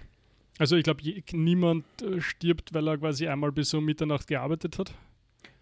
Wenn du aber jeden Tag bis ja. um 10 arbeitest, wird es, oder, oder bis um 9 vielleicht sogar nur, oder bis um 8 kann auch sein, wird es natürlich wesentlich belastender. Und ich glaube, aus der Erinnerung fällt mir auch noch ein Ding ein, die Selbstbestimmtheit. Und da mhm. kommt natürlich auch wieder aber Reflexion ins Spiel. Ja? Also, wenn du das Gefühl hast, alles, was du tust, ist fremdbestimmt und du bist eben nur dieses kleine Rädchen, wie du es vorher genannt hast, was sich drehen und drehen und drehen muss, dann ist natürlich sicher sehr schwierig die Ausgangssituation, und, und ich meine jetzt nicht schwierig, da was zu verändern, sondern schwierig in, in deiner eigenen persönlichen Wahrnehmung, weil wahrscheinlich stimmt das gar nicht. Da wird es Aspekte geben, wo du nicht fremdbestimmt bist. Das fängt damit an, dass du immer deinen Job wechseln könntest. Und dann, dann kommen natürlich viele Ausreden, da sind wir jetzt wieder, du erinnerst dich aber am Anfang Ein- und Ausreden äh, erwähnt, ja. Mhm. Na, ich kann den Job nicht wechseln, weil, naja, ich meine, wenn er dich krank macht, vielleicht solltest du ihn doch wechseln, ne? Oder, ja. oder einfach einmal mit dem, mit dem Vorgesetzten zu sprechen und zu sagen, hey, da ist zu viel Arbeit auf meinem Platz gelandet oder landet regelmäßig auf dem. Erstens, warum nicht mal die anderen? Zweitens, warum nicht überhaupt einmal irgendwie, ne? Und drittens fällt uns auch noch was ein. Also, ich glaube, das ist genau der Moment, wo eben Coaching und auch Supervision angreifen würde, ne? Um diese Enge, sozusagen diese gedankliche Enge aufzumachen und einmal zu schauen, was denn da für Möglichkeiten gibt. Und im Zweifel gibt es wahrscheinlich viel mehr Möglichkeiten, als, als man eben in der Situation dann vielleicht annehmen würde. Und das, das, das spielt ja alles nur damit rein, du musst das für dich öffnen. Öffnen, Möglichkeiten sehen. Und dafür haben wir genug Werkzeuge aufgezählt. Eben dieses Tagebuch, eben die Reflexion, eben die Meditation. Alles Möglichkeiten, um besser zu sehen, was da wirklich passiert und es nicht nur aus deiner eindimensionalen Sicht von dir, ohne drüber nachgedacht zu haben. Hm. Finde ich ein super Punkt, ja. Ja, ist ganz interessant, ja. Das ist, das ist, ja. Und dann ist auch. Ja, ist echt interessant. Ja, ja ich wollte nur sagen, alles eben Hypothesen, aber nur insofern, die, die, die jetzt sozusagen auch dahin haltet, wenn es dir genug Spaß macht und du das leibend findest und du da selbstbestimmt bist, was auch immer, dass du dann, glauben wir jetzt oder, oder ich jetzt in dieser Hypothese, dass du dann nicht ins Burnout rutschen kannst, sozusagen. Ähm, was ich aber, wie gesagt, nur als Hypothese darstellen möchte. Ja. Hm. Ja, es ist, es ist, also, ich meine, da, das sind natürlich diese diese bisschen Buzzwords sind halt immer, glaube ich, schwierig bei der Sache mit, wenn du sagst eben, ja, wenn dir das Spaß macht oder du das äh, cool und super findest, ist halt wieder, da, da sind wir halt, was wir am Anfang schon mal hatten, das ist ja so eine, so eine Definitionsfrage oder halt so eine Ebenenfrage, wie du das halt für dich siehst, was heißt Spaß machen, was heißt ähm, cool und ich meine, vielleicht sollten wir das auch bei uns selber mehr, äh, mehr in den Gedanken- und Sprachgebrauch bringen, dass tatsächlich dieses dieses äh, Zufriedenheit, das finde ich ein besseres Wort dafür, weil das holistisch ist jetzt auch kein super schönes Wort in dem Fall, aber es, es ist für mich ein sehr, sehr schön holistisch beschreibendes, äh, äh, beschreibendes Wort Zufriedenheit in dem Kontext, über den wir jetzt sprechen. Und was ich halt, was mir eben viel gebracht hat, rein gedanklich, weil ist das Konzept, so wie der Nawal das eben mal erklärt hat, ist einfach diese Wertigkeit, also quasi die Value Creation für quasi die Gesellschaft oder die Welt. Das finde ich auch ein spannender Aspekt. Und was wir vielleicht auch nochmal als, noch als Thema aufgreifen müssen, was finde ich auch da bei dieser Selbstbestimmtheit so ein bisschen hineinkommt, ist einfach diese, diese wieder diese Unternehmenskulturfrage oder Mitarbeitendenkultur, Führungskultur, wie auch immer man das dann ähm, äh, definieren möchte, weil, weil mir da tatsächlich super spannende Punkte auch wieder eingefallen sind, die die ganz schwer sind irgendwie zu greifen, wie wir über das Kultur schon das letzte Mal oder die letzten zweimal schon gesprochen haben, ist mit wie, wie bringst du das rein? Also einerseits kannst du nicht reingehen und sagen so, hier ist Kultur, auf geht's. Oder du machst dann äh, nicht einmal mit, mit Organisationsentwicklungsprozessen kannst du sagen, ja, hier, wir machen jetzt einen Kulturentwicklungsprozess, weil ja, wenn es so einfach wäre, okay, toll, dann wären wir wahrscheinlich schon oder wären viele andere Menschen schon irgendwie Millionäre geworden mit ihrem Kulturaufbau und Anführungsstrichen Pro Prozess in einem Unternehmen. Und da habe ich mich dann natürlich auch gefragt, ob das eben, ob man das, ob man da die Ebenen unterscheidet, ob zuerst natürlich die Führungskraft eine positive und Anführungsstrichen ähm, Arbeitskultur oder Arbeitsprozesse an den Tag legt, damit das dann quasi argumentativ auch dann besser wirkt, wenn man eben Mitarbeitergespräche macht oder wie auch immer. Oder ob das dann, was der, was der Joker natürlich immer sagt mit dem Extreme Ownership, dass das natürlich auf der individuellen Ebene zuerst als Kultur, als Arbeitskultur quasi reingebracht werden muss und sich das dann auf das Team äh, quasi äh, rüber oder rüber transferieren lässt oder ob das überhaupt eine Sache ist mit Ebenen unabhängig oder kann das überhaupt über Ebenen hinweg dann transferiert werden, weil ich habe jetzt nur um den Gedanken noch, noch abzuschließen, weil da haben wir kurz schon mal drüber gesprochen, ist quasi in dem, in vielen Fällen bei, bei Hochschulen zum Beispiel sind also Hochschulprojekte, wenn die, je größer die werden, desto komplexer sind natürlich die Strukturen, weil du ja teilweise unterschiedliche Institute hast, die zusammenarbeiten. Und du hast nicht klassisch irgendwie CEOs oder irgendwie Abteilungsleitungen oder irgendwie Manager, die halt bestimmte Sachen dann steuern. Weil ja selbst durch die teilweise hierarchischen Strukturen hätte nicht einmal ein Projektmanager die Möglichkeit, bestimmte Sachen zu steuern. Weil es einfach hierarchisch nicht möglich ist, weil die Person halt nicht als Projektmanagement wahrgenommen wird, zum Beispiel, sondern als Metaebene irgendwo. Das ist ja Sachbearbeitung und man macht halt irgendwas. Und das ist aber quasi so eine Strukturfrage. Und dann habe ich mich aber quasi auf ganz kleinteilig gefragt, wie, also du, du kannst quasi in meinen Augen fast unmöglich Kulturveränderung in so einem Setup machen. Fast unmöglich, weil es auch so kleinteilig ist und so unterschiedliche Strukturen. Aber dann habe ich mich gleichzeitig gefragt, wie könnte man Kultur verändern in so einer unmöglichen Struktur? Weil es ja doch dann wieder einzelne Personen gibt. Und es gibt doch kleine Teams. Dann gibt es größere Teams. Dann gibt es Abteilungen, dann gibt es Institute. Dann gibt es Themen, die zusammenarbeiten. Dann gibt es Arbeitsgruppen, die zusammenarbeiten. Dann gibt es Leitungen hier, Leitungen dort. Also es ist ja dann doch wieder nicht so vollkommen unrealistisch. Aber es ist einfach so schwer noch für mich, das so zu durchblicken, wie oder wo setzt man überhaupt an was heißt überhaupt Kultur? Vielleicht ist das so die erste Frage, die wir auch mal diskutieren müssen, wie, wie wir das sehen, weil ähm, aus dem Leistungssport kommen und aus, aus Football, das hatten wir ja schon mal, da ist es ja mehr oder weniger vorgegeben, was eine richtige Teamkultur ist, weil es ja eben das ganze Ding basiert auf dem, dem quintessentiellen Teamgefühl.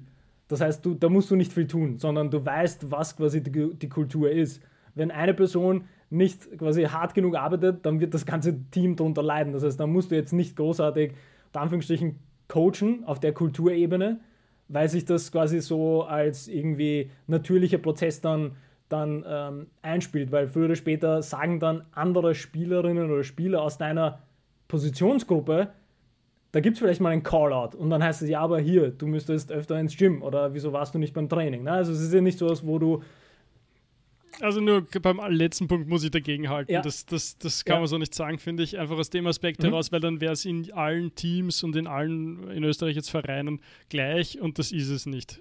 Und, und damit alleine muss es unterschiedlich sein und damit muss es quasi unter Anführungszeichen erschaffen worden sein.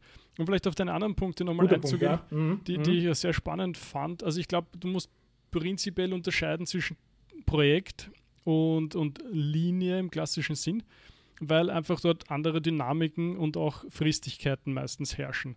Also ein Projekt, selbst wenn es zwei Jahre dauert, ist einfach etwas anderes und eben per Definition hat ein Anfang und ein Ende und ist, ist äh, äh, zum Beispiel eben abteilungsübergreifend, ähm, hat ein Ziel, hat ein Produkt sozusagen, was rauskommt, egal ob das Produkt dann ein Prozess ist oder eine Dienstleistung oder was auch immer.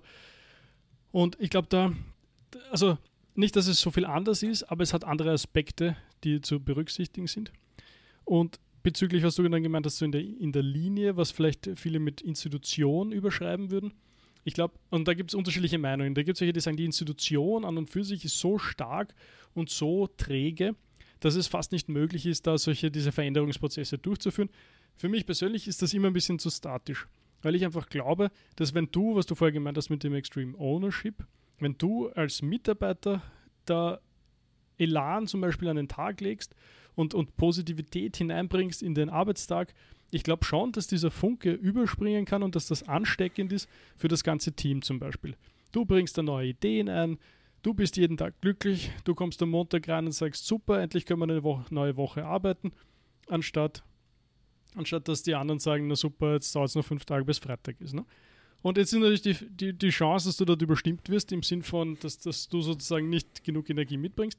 Aber genau dasselbe, wenn du der Teamleiter bist, wie du dich gibst, wie du deine Arbeit gestaltest, wie du mit dem Team agierst, was für Maßstäbe du dort setzt und was du tolerierst. Also alles das, was wir wieder mal Führung nennen. Ich glaube, das kann einfach eine massive Auswirkung haben. Und dann ist zum Beispiel, hat sich in deinem Team vielleicht etwas verändert. Und wenn sich in deinem Team verändert hat, das ist ja nicht komplett isoliert in der restlichen Organisation oder Institution. Dann sehen andere vielleicht, also die da drüben, die scheinen immer Spaß bei der Arbeit zu haben. Und ich, also ich weiß schon, ich tue das jetzt oft so auf Spaß hinüber, weil das für mich halt ein, ein wichtiger Aspekt von Arbeit ist. Ich möchte nicht dort sitzen und den ganzen Tag unglücklich sein und, und man denkt, man ist endlich vorbei, sondern Spaß soll, also Arbeit soll für mich, da wollen wir was erreichen in der Zusammenarbeit mit den anderen und es soll interessant sein, es soll für mich herausfordernd sein. Und wenn wir noch dabei was Tolles zusammenbringen, dann bin ich am glücklichsten sozusagen, um auch da wieder in diesen Zufriedenheitsglücklich, was auch immer, Wörtern herumzueiern. Und ich glaube, dass man da viele Möglichkeiten hat, ja. Und dann vielleicht, vielleicht wird dann irgendwer befördert und dann hat er sein kleineres Team und dann auf einmal hat er ein größeres Team und hast du auf einmal mehr Reichweite und kannst vielleicht dann irgendwie die, diese, diese das, was dann eben vielleicht Kultur ist, was da entstanden ist, kannst du dann vielleicht ausbreiten, ausweiten auf andere Bereiche. Also ich glaube, dass da schon viel Möglichkeit ist, aber man muss wollen und man muss dahinter sein. Und wie Medved sagt das immer, ich glaube der Jocko wieder mal, es gilt nicht das, was du predigst, sondern das, was du akzeptierst. Mhm. Und ich glaube, das ist gerade bei Kultur genauso, wenn nicht noch viel wichtigerer Aspekt dessen. Hm. Ja. Ja, ich, ich glaube, da müssen wir auch bestimmt nochmal vielleicht in einem, also vielleicht kommt das bei anderen Themen noch ein bisschen besser vor, aber dass wir eben über diesen Kulturbegriff auch nochmal nachdenken und vielleicht äh, eine, eine eigene größere Folge dazu machen, weil ich finde, das ist also da gibt es so viele unterschiedliche Punkte, die da teilweise eben hineinfließen und teilweise auch eben nicht hineinfließen, aber hineingezählt werden, wo man, glaube ich, sehr genau eben das mal ausdefinieren muss, wie man das sieht oder ob man da jetzt irgendwie ähm, ich denke halt noch immer ganz am Anfang, wo, wo wir quasi mit dem Begriff Arbeitsprozesse halt viel gearbeitet haben oder halt den Begriff so ein bisschen hochgeworfen haben, dass der ja zentral ist in einem Reflexionsprozess sozusagen, dass du halt Dinge verstehst. Dazu musst du deinen Arbeitsprozess halt definieren können oder verstehen können. Und da ist halt für mich dann längerfristig die Frage, wie die beiden Begriffe zum Beispiel zusammenkommen kommen oder ob die überhaupt zusammenkommen oder bedeuten, die vielleicht das Gleiche oder wie, wie auch immer. Da müssen wir vielleicht nochmal äh, in, in naher Zukunft ein bisschen drüber nachdenken, laut, weil ich finde das, ja, finde ich ganz, ganz interessant. Auch die Punkte, die du jetzt gesagt hast, das ist natürlich richtig, ja. Mir ist gerade ganz spontan eingefallen, dass ich meinen Boss, glaube ich, fragen werde, ob er da irgendwie ein Buch hat, ein passendes, weil, weil wir in der Firma da eben sehr viel auf dieser Ecke tun. Und ich mich gerade gefragt habe, ob das einfach, also habe ich glaube ich schon erwähnt, er ist ja auch so ein Vielleser, ne? ob, ob er da irgendwie vielleicht gleich direkt irgendwie was, was hat, weil ich mir auch gedacht habe, ich möchte eigentlich gar nicht jetzt irgendwie in ein älteres Buch reingreifen, was vielleicht was vielleicht von irgendwann kommt, weil es halt einfach, ich meine, es, es ändert sich gerade so viel. Und das, was als Kultur wahrgenommen wird, ist, glaube ich, so im Wandel, weil, weil der ganze Arbeitsprozess, der ganze Arbeitsalltag sich so im Wandel befindet im Moment, dass, ich, Punkt, dass ja. ich gar nicht weiß, ob sozusagen, was irgendwer vor 15 Jahren über Kultur von sich gegeben hat, ob das überhaupt noch gültig ist oder Gültigkeit hat. Ja, ich finde, da ist auch wieder wahrscheinlich dann für uns die spannende Frage, ob wir das wieder in einen halbwegs sinnvollen Rahmen packen können, weil ich habe jetzt nur so kurz so ein bisschen überlegt, die wieder diese Sportmetaphern äh, oder halt die, die Sportzusammenhänge äh, mitzudenken. Und das war immer, auch wenn wir, auch wenn wir natürlich große Fans von, von bestimmten Teambuilding-Aktivitäten waren, ist für mich trotzdem immer, und das habe ich oft genug gesagt, ist für, für mich ist das beste Teambuilding gewesen, wenn einfach alle beim Training sind. Also quasi ja. nicht mal extern irgendwas zu machen, sondern dass du einfach gemeinsam, und Training ist jetzt natürlich sehr, sehr weit gefasst, aber ich versuche es vielleicht nochmal zu äh, spezifizieren. Für mich war das beste Teambuilding, gemeinsam hart zu arbeiten an einem gemeinsamen Ziel. Und dazu brauche ich jetzt nicht gemeinsam in meiner, unter Anführungsstrichen, Freizeit auf eine Bowlingrunde zu gehen oder einmal ins Kino zu gehen oder essen zu gehen, nett. Keine Frage. Ist eine tolle Sache, positive Emotionen. Äh, auf einer, wie gesagt, auf einer emotionalen Ebene kommst du da schon näher, du kannst Beziehungen anders bauen, voll okay.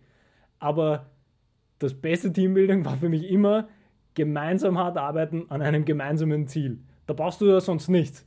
Du könntest quasi, meiner Meinung nach zumindest, wenn ich jetzt so an den Sport denke, du könntest locker Teams haben, die, die in der Freizeit minimal bis gar nichts, unter Anführungsstrichen, miteinander machen, aber 100% hinter dem gleichen Ziel stehen und 100% hart arbeiten, dass die erfolgreicher sind als Teams, die nicht 100% alle das gleiche Ziel haben, nicht wirklich alle hart arbeiten, aber dafür jeden zweiten Tag eben äh, gemeinsam essen gehen und ins Kino gehen und sich einfach wohlfühlen. Ja, ja. Weil es ja ist natürlich quasi so als äh, Klammer, Klammer zu oder halt Abschluss, ist halt, ist natürlich eine sehr, eine sehr, sehr, sehr, äh, wie sag man, sehr leistungssportbezogene äh, quasi Meinung oder halt Perspektive, weil am Ende des Tages ist das halt sehr, sind die Ziele ja sehr konkret. Ja? Es geht um ein Turnier, das du gewinnen willst, eine Meisterschaft, die du gewinnen willst, eine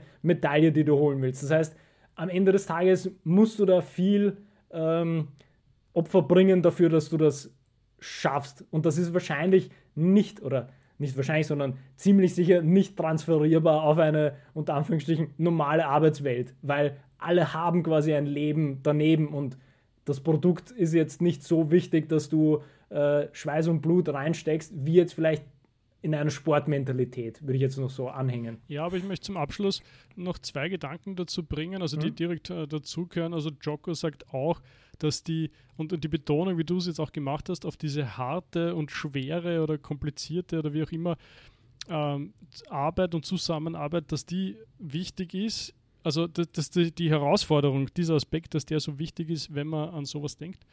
Und das Zweite, was ich sagen möchte, ist, aber ich weiß nicht, ob es jetzt Ursache oder Wirkung ist, dass immer in den Teams, in denen ich war, das rede ich von Arbeit und nicht von, von mhm. immer die Teams, wo wir auch am Abend uns getroffen haben oder gleich direkt aus der Arbeit halt noch was trinken gegangen sind, wie man so schön sagt, ja, oder auf mhm. ein Bierchen noch, dass das im Nachhinein betrachtet immer die besten Teams waren, die gleichzeitig aber eben auch diese komplizierten, komplexen Probleme gelöst haben, die genau. eng zusammengearbeitet haben und, und jetzt kann man sich darüber streiten, das ist geradezu ein Henne- und Ei-Problem, glaube ich, was sozusagen was bewirkt hat. Ja.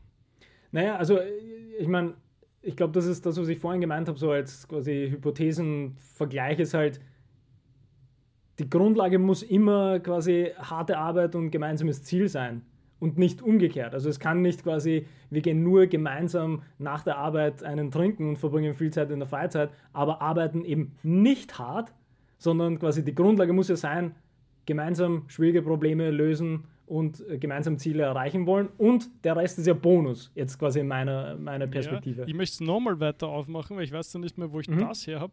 Aber da war so das klassische Beispiel, der Chef von der amerikanischen Division, also irgendein großer Konzern, und der Chef von der europäischen treffen sich, ich weiß nicht, einmal im Monat, ich glaube, auf irgendeiner Insel war es in der Mitte, so es auf Madeira oder so, und, und, und, und, und, weiß nicht, essen dort halt, ne? Und dann war die Frage von irgendwem anderen so, Leute nicht böse sein, aber ich meine, was tut sie da eigentlich? Und dann war so, ja, naja, wir lernen uns kennen, damit, wenn es einmal Brösel gibt oder wir uns intensiv quasi brauchen, dass wir sozusagen alles aus dem Weg geräumt haben und uns äh, vertrauen können und uns gut kennen sozusagen. Also mhm. das fiel mir jetzt nur ein, um es noch ein bisschen mehr aufzumachen eigentlich. Ja, diese was braucht's, weil du jetzt gerade meint hast, nur essen gehen wird nicht helfen, aber vielleicht ähm, ja, ich möchte mich dem noch nicht ganz anschließen. Ja? Also darum dieser Gedanke zum, zu öffnen noch. Ja, wobei es ist, also ich finde es halt dann schwer logisch zu argumentieren, weil quasi ist dann die, die, der Argumentationsversuch ist dann, wenn du quasi jetzt deine private Beziehung gut ist, du aber nicht hart arbeitest und nicht gemeinsam Probleme löst, dass dann deine Arbeit trotzdem erfolgreich wird? Ist das das Argument? Naja, ich glaube, das war ein bisschen eine spezielle Situation, weil die sozusagen nicht standardmäßig zusammenarbeiten, aber es halt aus Grund von ähm, Eskalation dazu kommen könnte, dass sie dann quasi gemeinsam arbeiten müssen oder irgendwie so war das Beispiel konstruiert. Eben, aber also meine, meine Grundidee ist ja, dass das, das allererste, was kommen muss, ist halt quasi gemeinsam ja. hart ja, arbeiten. Ja, mhm. Und mhm. alles danach mhm. ist ja Bonus. Weil es ja dann, wie du gesagt hast, finde ich auch ein super Punkt, dass das haben wir, glaube ich, bei den Kulturfragen letztens auch schon mal erwähnt. Ist natürlich diese Beziehungsebene oder diese Beziehungsfrage ist ja natürlich massiv. Ne? Wir haben ja, glaube ich, vor irgendwie zwei Wochen darüber gesprochen, über diese One-on-One-Gespräche. Ich glaube, da, da ging es uns ja genau darum, dass du auf dieser informellen, etwas persönlicheren Ebene jemanden kennenlernst mhm. und nicht nur darüber redest mit, äh, hier ist der Quartalsplan und dann gehen wir die Checkliste durch, ob du das alles geschafft hast, sondern wie geht es dir? Wie arbeitest du gerne? Welches Gefühl hast du zu dem neuen Projekt, zu dem neuen Produkt? Darauf wollten wir hinaus. Mhm. Und das ist, finde ich, ein super wichtiger Punkt nochmal mhm. her hervorzuheben, dass die Idee ist ja nicht, dass man irgendwie persönliche Beziehungen komplett äh, unter den Teppich kehrt, sondern es ist quasi eben Ebenen, Prioritäten und natürlich das Verständnis für eben wie du es wie gesagt hast, das möglichst weit aufzumachen. Ja? Es geht natürlich um den Rahmen, der klar ist. Ja, schon. Schöne Schlussworte. Ja, ich wollte gerade sagen, ich glaube, damit können wir es auch, äh, können auch abschließen. Wie, wie gesagt, an Themen mangelt es nicht für das nächste Mal dann auch. Gut. Also in diesem Sinne, alles Gute.